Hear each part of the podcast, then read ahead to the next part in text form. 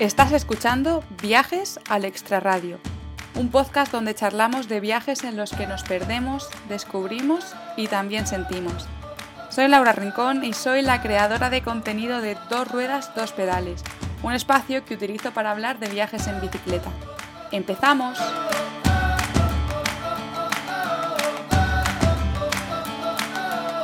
Hola, bienvenidos y bienvenidas a un nuevo episodio del podcast de viajes al extrarradio.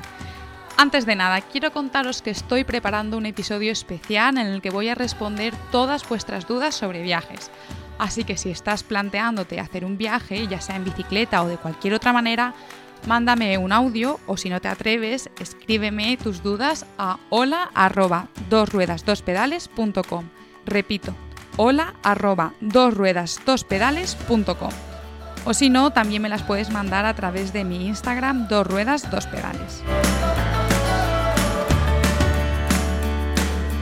Es muy probable que alguna vez en tu vida hayas soñado con trabajar y viajar al mismo tiempo. En esos lugares idílicos que ves en Instagram donde todo parece maravilloso, en una playa paradisiaca, por ejemplo, es verdad, esos sitios puedes encontrarlos, pero no siempre van a ser así. A veces te puede tocar trabajar en el asiento de un autobús, por ejemplo.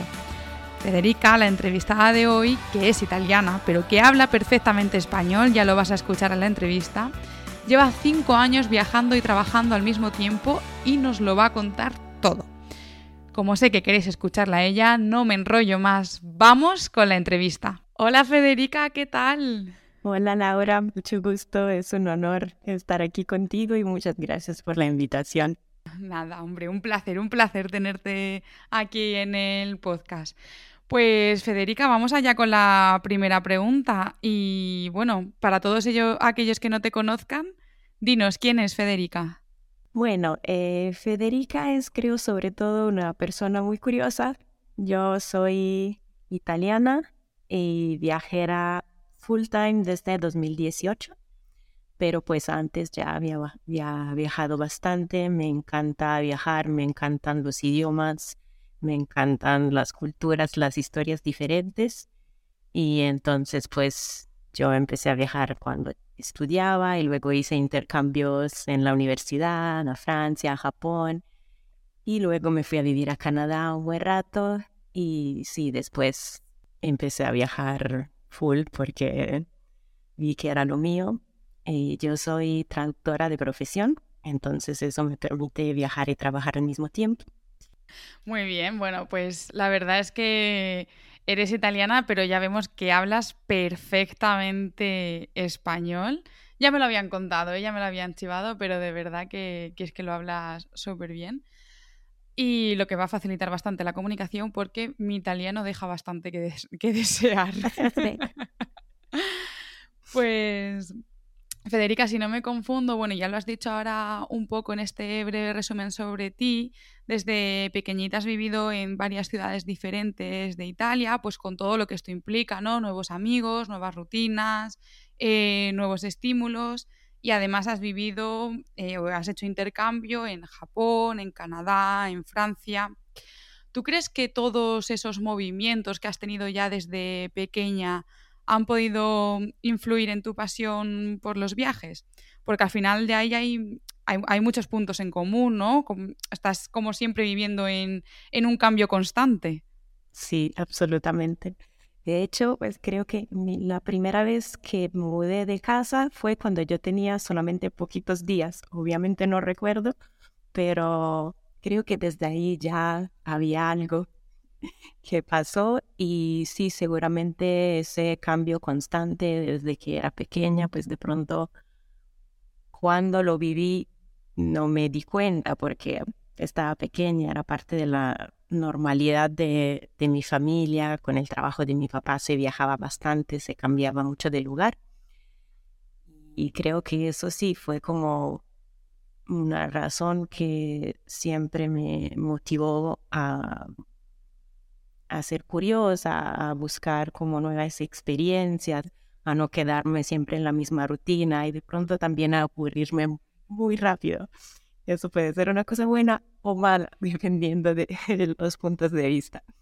Pero sí, seguramente creo que esa parte de, mi vida fue una influencia bastante grande en lo que pasó después y que fue como la, la pasión para, sí, para los viajes, para conocer sobre todo nuevas culturas, nuevas historias, nuevas personas. Has dicho que llevas desde 2018 viajando constantemente, o sea, alrededor de cinco años. Sí.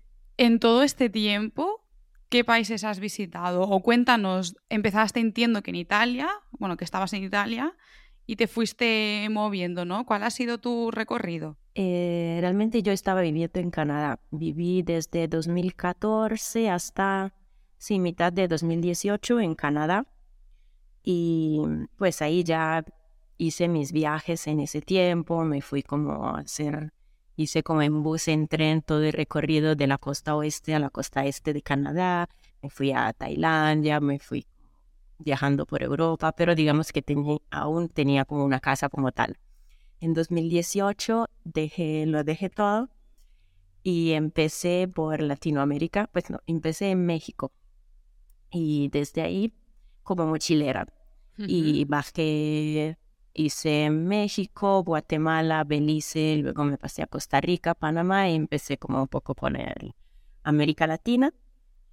Y y después, pues llegó la pandemia con todo lo que conocemos y en ese tiempo yo estaba, de casualidad, estaba en Italia porque mi hermana tenía que graduarse, entonces había regresado y me, me quedé ahí como ocho meses sin poder salir de casa.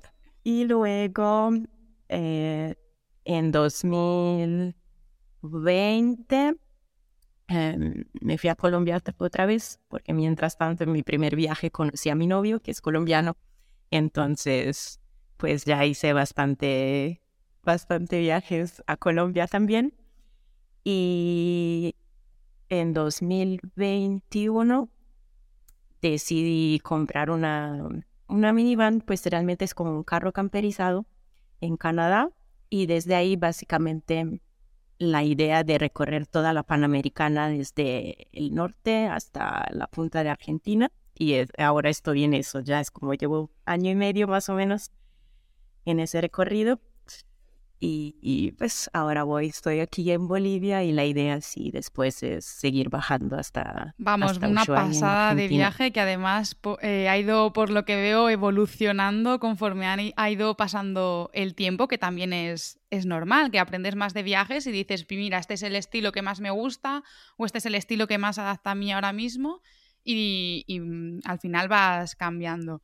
Vale, acabas de decir que ahora mismo estás en Bolivia y antes de empezar la entrevista me has dicho que llevabas como unas dos semanas en este país. ¿Qué nos puedes contar de Bolivia, no? Para quien no haya estado, ¿cómo es Bolivia? Bolivia es un país muy lindo. Es como, era mi primera vez acá y tenía mucha curiosidad desde varios años de conocerlo. Y pues es creo que no hay, no es uno de los países que a lo que uno piensa primero cuando piensa un viaje a Latinoamérica. Es un poco, mm, no sé, creo que el turismo no está tan desarrollado de pronto como, digamos, países como Perú, que se tiene Machu Picchu, cosas. Sí, que ya antes de ir identifica como, vale, voy a Perú, tengo que ir a Machu Picchu. Exactamente. Exactamente, creo que Bolivia pues aún está como un nivel un poquito más bajo como en nivel de turismo, pero tiene muchos lugares bonitos. Pues yo me fui al Salar de Uyuni, tenía como pendiente esa cosa desde mucho tiempo y fue absolutamente maravilloso. Y luego tiene mucha naturaleza que entonces, toda la parte cerca de Chile es un desierto, luego tiene parques, tiene montañas, tiene mucha naturaleza que pues para mí, yo sobre todo, es lo que me encanta, pues los lugares de naturaleza donde puedo hacer caminatas y los lugares históricos. Y aquí tienen muchas historias indígenas, aún está como la cultura indígena es muy fuerte. Entonces, en esta mezcla de dos cosas para mí es, es lo que me interesa más. Entonces, aquí pues lo puedo recomendar porque es Vale, yo ahora me he quedado con el run run de la pregunta que te he hecho antes. Eh, ahora me has dicho que estás viajando en furgoneta, que volviste a Colombia porque eh, tu novio es colombiano. ¿Ahora estás viajando sola o estás viajando con él? Viajo sola. De la mayoría del tiempo viajo sola. Como él es profesor, entonces tiene pues las vacaciones de la escuela. Y entonces sí, él normalmente viaja conmigo en diciembre yo a donde esté yo, él viene. Em, pero pues el resto del tiempo es siempre yo, y mi camioneta y mi tortuguita de crochet, Justo que es ahora como mi compañera de viaje. A hablar de ella porque he visto en algún sitio, creo que en tu Instagram, que dices que te mueves al ritmo de una tortuga. Y de hecho, pues como, como acabas de mencionar, llevas una mini tortuga de crochet que te acompaña a todas partes. Eh, ¿Por qué dices que te mueves al ritmo de una, una tortuga, ¿no? O sea, ¿cómo visitas tú un país? ¿Cuánto tiempo te sueles quedar de, media? Eh, pues depende, pues digamos que el hecho de que yo de todas formas tengo un trabajo full time, es un trabajo normal, pues yo soy freelance, entonces técnicamente yo decido mis horarios y los proyectos que quiero aceptar o no aceptar, pero al final trabajo bastante y eso pues tampoco me permite de moverme muy rápido y de estar siempre como conociendo nuevos lugares. Necesito, pues no es solamente por el trabajo, porque también pues como ritmo yo me di cuenta, al principio trabaja, eh, viajaba muy rápido, como todos los mochileros que encontraba en los hostales, ellos estaban básicamente de vacaciones o en, su año como de, pausa entre estudio y trabajo. Exactamente. Y entonces pues tenían todo el tiempo y todas las energías para viajar. Y al principio yo intenté hacer eso mientras trabajaba. Y después de dos semanas. Claro, claro, es que es otro ritmo. Porque Exactamente, es como algo, uno no es lo mío, yo necesito en general más tiempo, necesito encontrar mi rutina en cualquier lugar. Entonces, si hay un día en el que tengo mucho trabajo, yo puedo ir a un café, estar ahí como varias horas y luego regresar a descansar sin necesariamente visitar algo nuevo o recorrer. Y me di cuenta que el ritmo así de mucho más lento, era como más, era mejor para mí, no solamente porque estoy trabajando, sino también porque me permite de vivir el lugar más como las personas locales. A veces cuando somos turistas, vamos a hacer un montón de cosas en dos, tres días, pero nunca nos damos el tiempo de, no sé, parar a mirar cómo vive la gente del lugar o hablar con alguien, pasear simplemente por los rincones normales de la ciudad sin ir a los lugares más turísticos. Y me di cuenta que eso era una manera que me parecía más interesante de vivir un lugar y tener como experiencia más auténtica de ese lugar. Y entonces desde ahí pues decidí que por eso es el viaje lento, es más el, claro, además es que cuando lo conviertes en tu modo de vida, tú no puedes llevar ese ritmo frenético de yo ahora mismo eh, he estado hace nada en Marruecos, pero he estado cuatro días. Al final llevas un ritmo de ver, ver, ver, ver, que dices, madre mía, llego a casa y estoy muerta literalmente. Pero cuando tú eso lo conviertes en tu modo de vida, no puedes hacer eso. Tú necesitas descansar, necesitas eh, no llevar ese ritmo todos los días y si además lo compaginas con el trabajo, pues todavía más, ¿no? O sea, hay que encontrar ese, ese equilibrio. Vale, me has dicho que viajas ahora en furgo. Pero no estás ahora mismo en la furgo. ¿Dónde estás? Cuéntame. no. Ahora estoy en un, en un hotel. Es que básicamente mi furgoneta en este momento está en Perú. Y en Perú ahora eh, hay como un tema de muchas protestas por, em, sí, problemas políticos, eh, se cayó el gobierno y muchos bloqueos por carreteras y básicamente yo me quedé ahí sin la posibilidad Ah, de salir por carretera Vaya. a ningún lado, porque estaban todo, todas cerradas las carreteras que, que iban a, a las varias fronteras. Entonces dije, bueno, por ahora pues me voy a Bolivia par de semanas, dos, tres semanas, si- sin la furgoneta, a ver qué pasa, si la situación mejora. Y luego la idea sí es regresar a Perú y seguir el viaje. Por eso que ahora no estoy, no estoy ahí adentro, son como dos o tres semanas de descanso de, de la furgoneta, pero espero ya este fin de semana. Parece que pues la frontera con Hmm. Bolivia aún está muy complicada, pero con Chile está mejor. Entonces, de pronto este fin de semana la misión será regresar allá y a ver si, si logro sacar la van de, Claro, de Perú vale, para vale, vale, seguir ahora, a Chile. ahora lo entiendo. Bueno, no sé cu- cuándo saldrá este podcast, he de decir que hoy es 15 de febrero. Esperemos que cuando salga este episodio del podcast ya las todo lo que son las protestas allí en Perú hayan, hayan terminado y podamos ver esto como un poco como algo lejano. Vale, hemos hablado de que tú ahora te mueves en furgo, de que viajas lento. En nada vamos a ahondar en lo que es tu trabajo, que quiero centrar mucho el episodio en eso, en lo que es vivir y viajando y trabajando al mismo tiempo. Pero antes de, eso, quiero que me cuentes un poco qué es lo que la gente, yo creo que le estará dando vueltas ahora mismo a la cabeza, es, vale, si esta chica, si Federica lleva viajando cinco años, ¿cómo hace, por ejemplo, para comer? ¿Que va todos los días a un restaurante? No, eh, eso es una buena pregunta. Realmente eh, hay que, pues cuando uno viaja tanto, ya, como ya he dicho, es, para mí es importante encontrar mi rutina y ser independiente, no siempre ir como a restaurantes o hacer como la vida así de turista.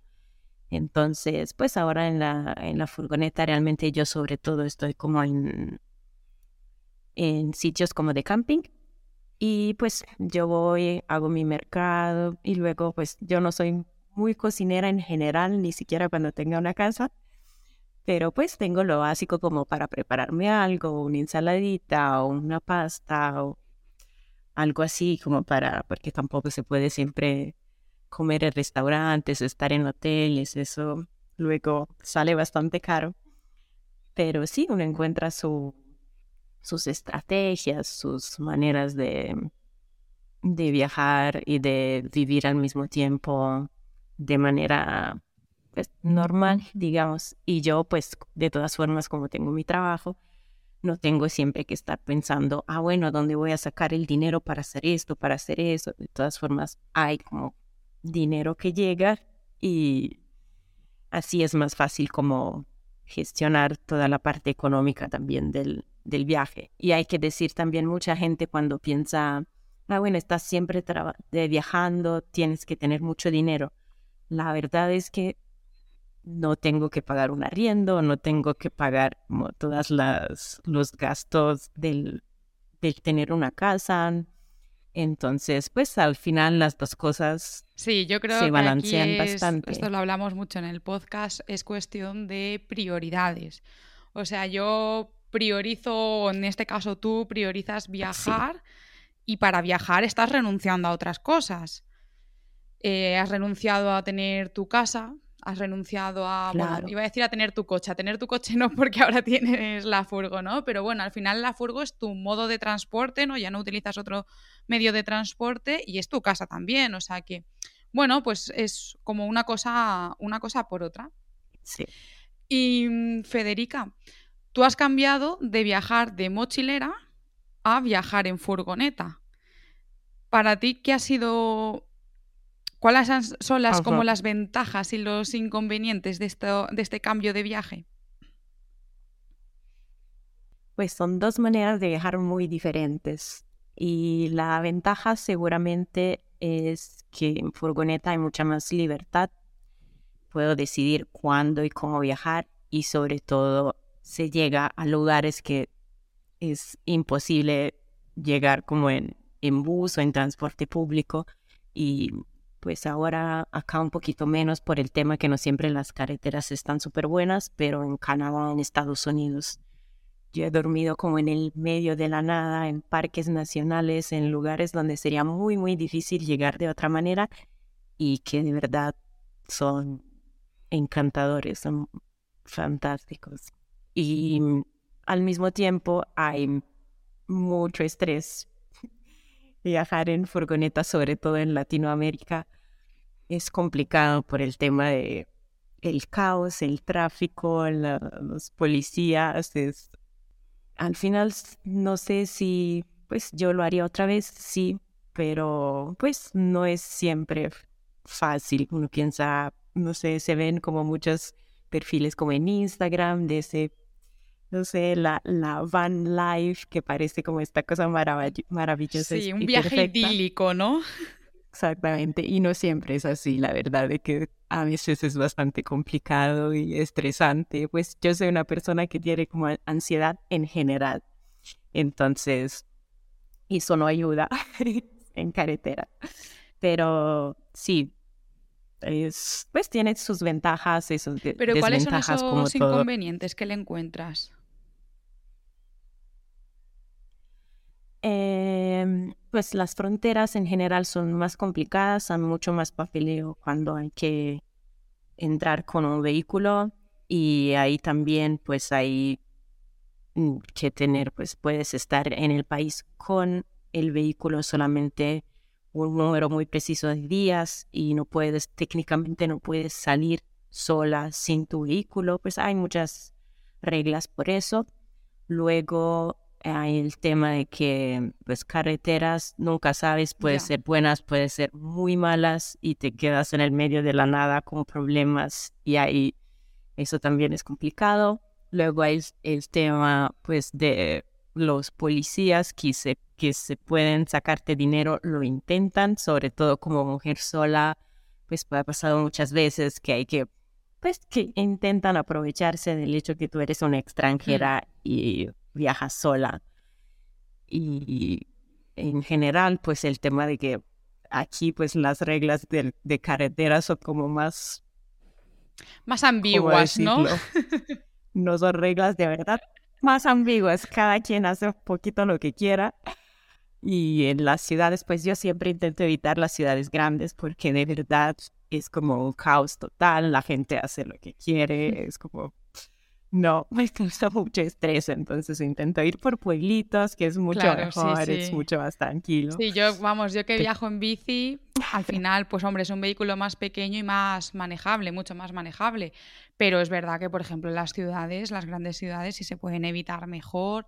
Las fronteras siempre son un dolor de cabeza. Eh, bueno, pues tiene sus cositas, eso, ¿no? Todo es maravilloso. Vale, ahora sí, vamos a hablar de tu trabajo. Ya lo hemos dicho, eres traductora y traduces nada más y nada menos que del español, del japonés, del francés y del inglés al italiano, que ya hemos dicho que es tu lengua materna.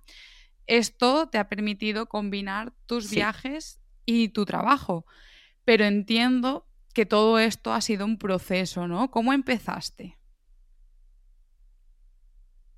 Sí, pues ha sido un proceso bastante largo también.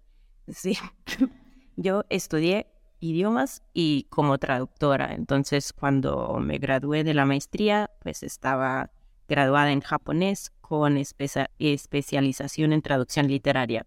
Entonces ya sabía que la traducción era lo que quería hacer, era mi interés pero no fue fácil al principio. Yo empecé trabajando en una oficina. Eso es, sí. Con la mayoría de las personas.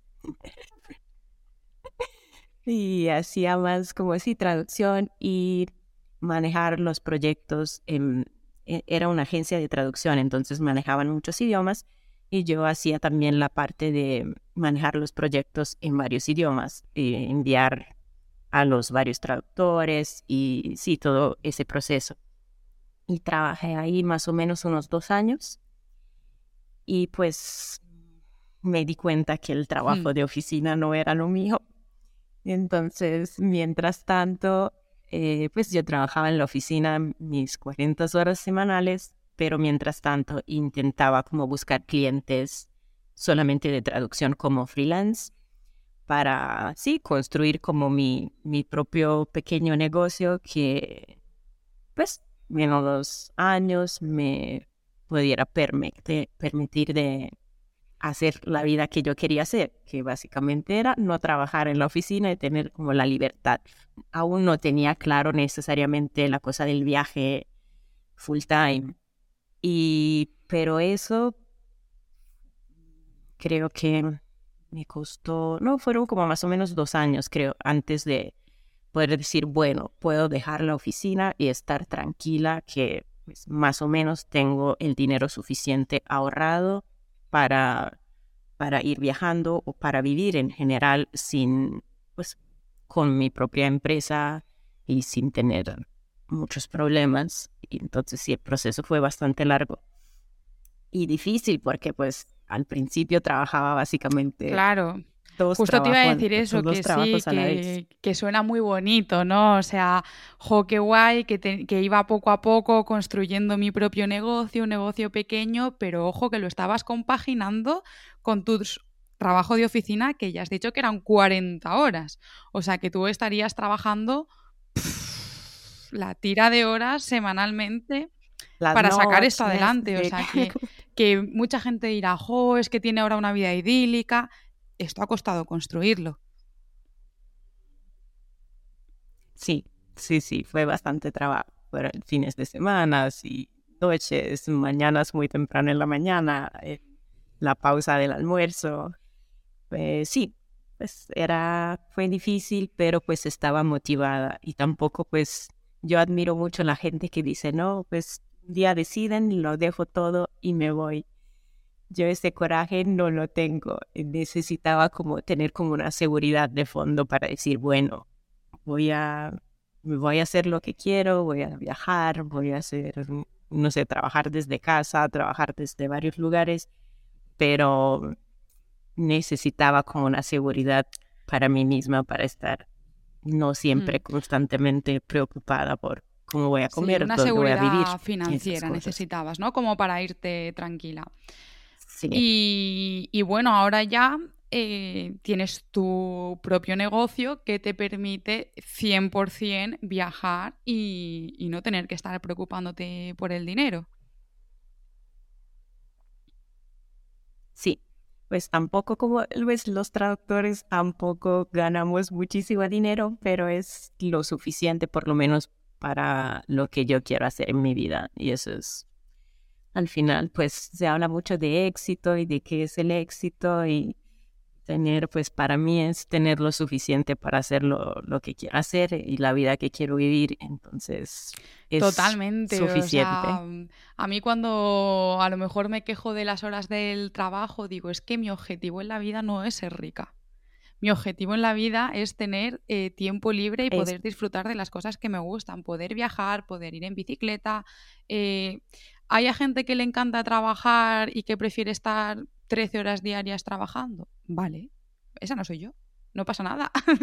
ya está. Sí, Eh, ¿Prefiero no ser rica? Sí, ya está. Si yo lo tengo asumido, si yo lo sé. Entonces, bueno, pues es cuestión de prioridades y, ostras, tú estás cumpliendo tu sueño y estás haciendo una cosa eh, mm, muy guay. Eh, bueno, vamos con la siguiente pregunta. Esto también lo hemos mencionado un poquito antes, pero vamos a profundizar. Eh, decías, cuando te he preguntado que si viajabas lento, ya me has mencionado que, bueno, que en parte era por el trabajo, ¿no? O sea, ¿de qué manera te condiciona a ti el hecho de tener que trabajar durante el viaje? Porque además de la velocidad, entiendo que tendrás que ir buscando alojamientos en los que tengas una buena conexión a internet, sitios un poquito más tranquilos. Sí, sí, porque pues digamos que yo en cada país siempre pues, me compro una SIM card para tener datos, para estar conectada, sobre todo con, sí, para poder contestar a los correos y estar como organizando mis, sí, mis proyectos, mis trabajos. Y, pero sí, hay que, pues, realmente no necesito mucho, una conexión a Internet normalmente es suficiente, pero necesito esa conexión. Entonces, siempre hay que pensar un poquito en eso, es decir, si quiero ir como a hacer como caminatas de tres, cuatro días en el medio de la nada, tampoco puedo desaparecer completamente sin decir nada, hay que organizar, porque hay gente de todas formas que hmm. espera pues respuestas. es, es, parte de, del trabajo, incluso si eres freelance. Pues, claro. hay responsabilidades. Y pero sí, realmente pues ya he aprendido básicamente a trabajar en cualquier lado, entonces el, ah, pues puedo trabajar en mi coche, puedo trabajar en un café, en bibliotecas, en un poco en, buses, ya eso de a poco se aprende y uno logra concentrarse realmente casi en cualquier sitio. pero sí, digamos que eso me condiciona un poco, pero pues ya he aprendido como cuál es mi ritmo y, y pues digamos que sí, tengo el trabajo, pero tampoco me obliga a no hacer cosas. Ya he aprendido bastante a, a organizar el tiempo del trabajo, el tiempo del explorar el, el, Sí, me recordabas un poco a mí porque yo también, bueno, pues eh, soy capaz de, trabajar en cualquier sitio, ¿no? Y además es que tengo una alta capacidad de concentración que yo puedo ir en el coche, me pongo los cascos y ya me puedes hablar, que es que no me entero, o sea, es que estoy totalmente metida en lo que estoy haciendo y de verdad que yo puedo... Em, vamos, trabajar en, en, cualquier sitio. El otro día me contaban, bueno, esto, uy, esto no viene mucho a cuento, pero lo has contado, me acabo de acordar, así que lo voy a contar. Eh, el otro día fui a un bar en el que había ropero. Y, y, bueno, era un bar pequeñito, no había mucho movimiento, entonces como que la chica del ropero tenía mucho tiempo libre. Y me contaron que antes había una chica que estaba estudiando oposiciones y que se ponía por la noche a estudiar oposiciones mientras, mientras estaba allí en el ropero y yo, y yo dije, jobar, digo, esto ya sí que es un poco capacidad de concentración máxima, ¿no? Hay con la música a tope, gente viniendo a decirte que si por favor le cuelgas el abrigo y tú ahí con las oposiciones.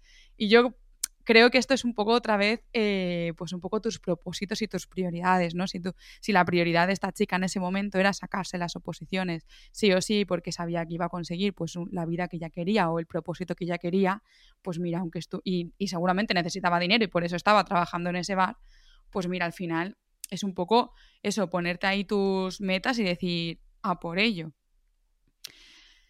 Pero bueno, ya eh, volviendo un poco al, tema que aquí nos, concierte, nos concierne y dejando un poco las eh, divagaciones, ¿cuál crees que ha sido el lugar más raro del de, desde el que has trabajado? ¿no? Ese que digas, buf, jamás me hubiese imaginado que iba a trabajar en un sitio así. Esa es una buena pregunta, la verdad. ¿cuál será? Pues realmente con el, desde que viajo en la furgoneta me pasó pues de trabajar en casi en la cima de volcanes, en el medio de la nada, en el desierto, cerca de ríos, en lugares que sí nunca habría imaginado. No sé si hay uno en particular, pero sí en general lugares de verdad en el medio de la nada donde pues con no sé, la mañana despiertas y hay solamente pues algunas vacas y el río y, ya. Y, o me, ha pasado de, no sé, llegar como en una pequeña selva y digo, ah, bueno, este es el lugar perfecto para dormir y ahí trabajar y estar tranquila el día después, como 20 centímetros de nieve y cómo voy a salir de ahí cosas ¡Qué pasada! Vamos, esto es lo que decíamos antes de que la va en live, de que luego ves en Instagram, pues que la gente lo pone como todo muy bonito. O sea, sí que tiene esas partes idílicas de decir trabajo en cualquier sitio donde no hay nada y donde no hay, donde no hay nadie. Sí, sí, sí. Eso por la concentración es muy bueno. No hay. Claro, claro. Pues igual hay alguien que está escuchando el podcast que es traductor o traductora y que lleva tiempo pensando en viajar y compaginarlo con el trabajo. ¿Tú qué consejo le, darías a alguien que esté ahí con, con esa duda? Pues mi primer consejo es que si es lo que quiere, que no tenga miedo. Yo he conocido gente que me ha dicho, ah, pero pues esa vida, yo quiero hacer lo que tú haces, está como, me parece una cosa genial, pero al final encuentran como sí, sí, sí, excusas. no sé si se dice. Y porque el miedo es lo que pues te bloquea de, y dices, pero pues piensas en todas las posibilidades y todo lo que puede ir mal. Obviamente habrá momentos difíciles, pero el secreto para mí, la cosa más importante es intentarlo, pues ir, probar y se entiende solamente haciéndolo, uno entiende si verdaderamente es el estilo de vida que tú quieres o si es algo que has visto y tienes como esta ilusión en la cabeza que no es al final lo que quieres verdaderamente. Pero con un trabajo como el trabajo de traductora es algo que de verdad tú puedes hacer desde cualquier lado. Entonces, esa excusa de decir, ah, no, pero tengo que estar en un sitio, no existe. Entonces, al final es simplemente probar y darse la posibilidad de vivir esta experiencia. Y además, pues a veces mucha gente piensa, ah, bueno, ya he tomado esta decisión, no puedo regresar, no puedo mirar atrás y tengo que seguir. Pero no es así, pues siempre tiene como la posibilidad, la posibilidad de decir, bueno, esto no es el mío, lo he intentado, regreso a la vida de antes y nadie te va a decir nada, nadie te va a juzgar por eso. Y entonces, sí, realmente hay simplemente que intentarlo, de pronto empezar con algo pequeño, pues no siempre uno tiene que dejarlo todo y ir como al otro lado del mundo. Se puede empezar, pues si vives en Europa, intentas un par de semanas en otro sitio o en un lugar, donde se siente, te sientes como más segura o más seguro sin pues, sí entiendo, por ejemplo, Latinoamérica no es para todos, es muy diferente de lo que estamos acostumbrados en Europa, hay que acostumbrarse a muchas cosas diferentes. Pero sí, empezar de con cosas pequeñas y de a poco subir el nivel de dificultad, digamos, y, Sí, ir poco a poco. Y seguro que hay gente que nos está escuchando que diga, vale, pero si por ejemplo tus clientes, tus clientes están en Italia y tú estás en Bolivia en estos momentos, es que el cambio horario, la diferencia horaria, tiene que ser muy complicada, ¿no? O sea, no, no o directamente es que no puedo tener eh, clientes que estén al otro lado del, del charco, como decimos aquí. Sí, eso es cierto. Hay que, pues primero yo intento no decirle mentiras a, mis clientes, es decir, ellos saben que estoy, por lo menos pues no voy a decirle cada vez, ay, estoy en este país, estoy en este país, porque cambia, a veces cambia demasiado rápido, pero en general, pues, bueno, desde ahora estaré en, en las Américas, entonces voy a tener una diferencia horaria de cinco o seis horas. Y ellos saben que pues no pueden esperar una respuesta en la mañana europea que yo le voy a contestar en la tarde. Y pues la comunicación es importante. Es la cosa más importante al final. Y en general, pues tú como, pues la cosa buena de ser freelance es que también pues tú puedes poner tus condiciones. De pronto no al principio, al principio sí, yo hacía como, a veces despertaba muy, muy temprano, 4 de la mañana, como para contestar, para ser rápida, porque es así que uno se consigue los clientes, lastimosamente. Como en todos los trabajos, al principio, cuando no tienes experiencia, hay que hacerlo todo para convencerlos. Cuando ya estás en un nivel que pues puedes decidir, tienes un poquito más de libertad en decidir con quién trabajar, los proyectos a los que puedes trabajar, tú pones tus condiciones. Entonces dices, bueno, yo no te voy a, en general como política de equilibrio entre vida y trabajo, no te voy a contestar Hmm. en una hora. Tienes que darme como unas 5, 6, 7 horas por lo menos en general, porque pues no estoy eh, frente a mi computador todo el día. Y ellos lo saben y saben que no voy, incluso con los proyectos, es difícil para mí decir, aceptar proyectos muy urgentes que tienen que ser completa, con, cumplidos en Ya, 24 claro. horas. Es un tiempo como muy demasiado rápido para mí. Yo no soy como, en general, pues hay traductores y traductores, pero yo no soy muy rápida. Necesito tomarme mi tiempo para hacer las cosas bien.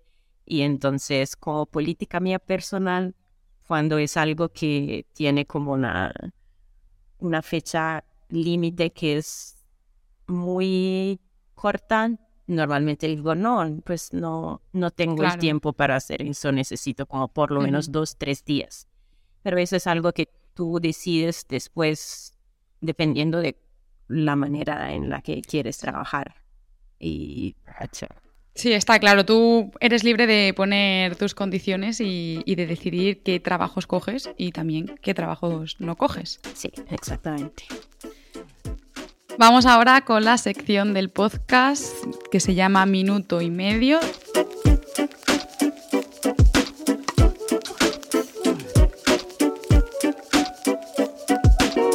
¿Qué libro recomiendas para leer mientras viajas? Um, esa es una pregunta difícil.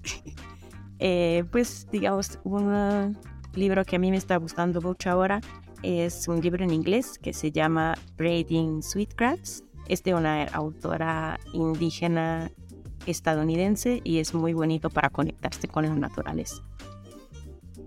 Vale, destino favorito para viajar acompañada. Um, pues voy a decir Colombia porque es lo que conozco mejor en pareja. destino favorito para viajar sola.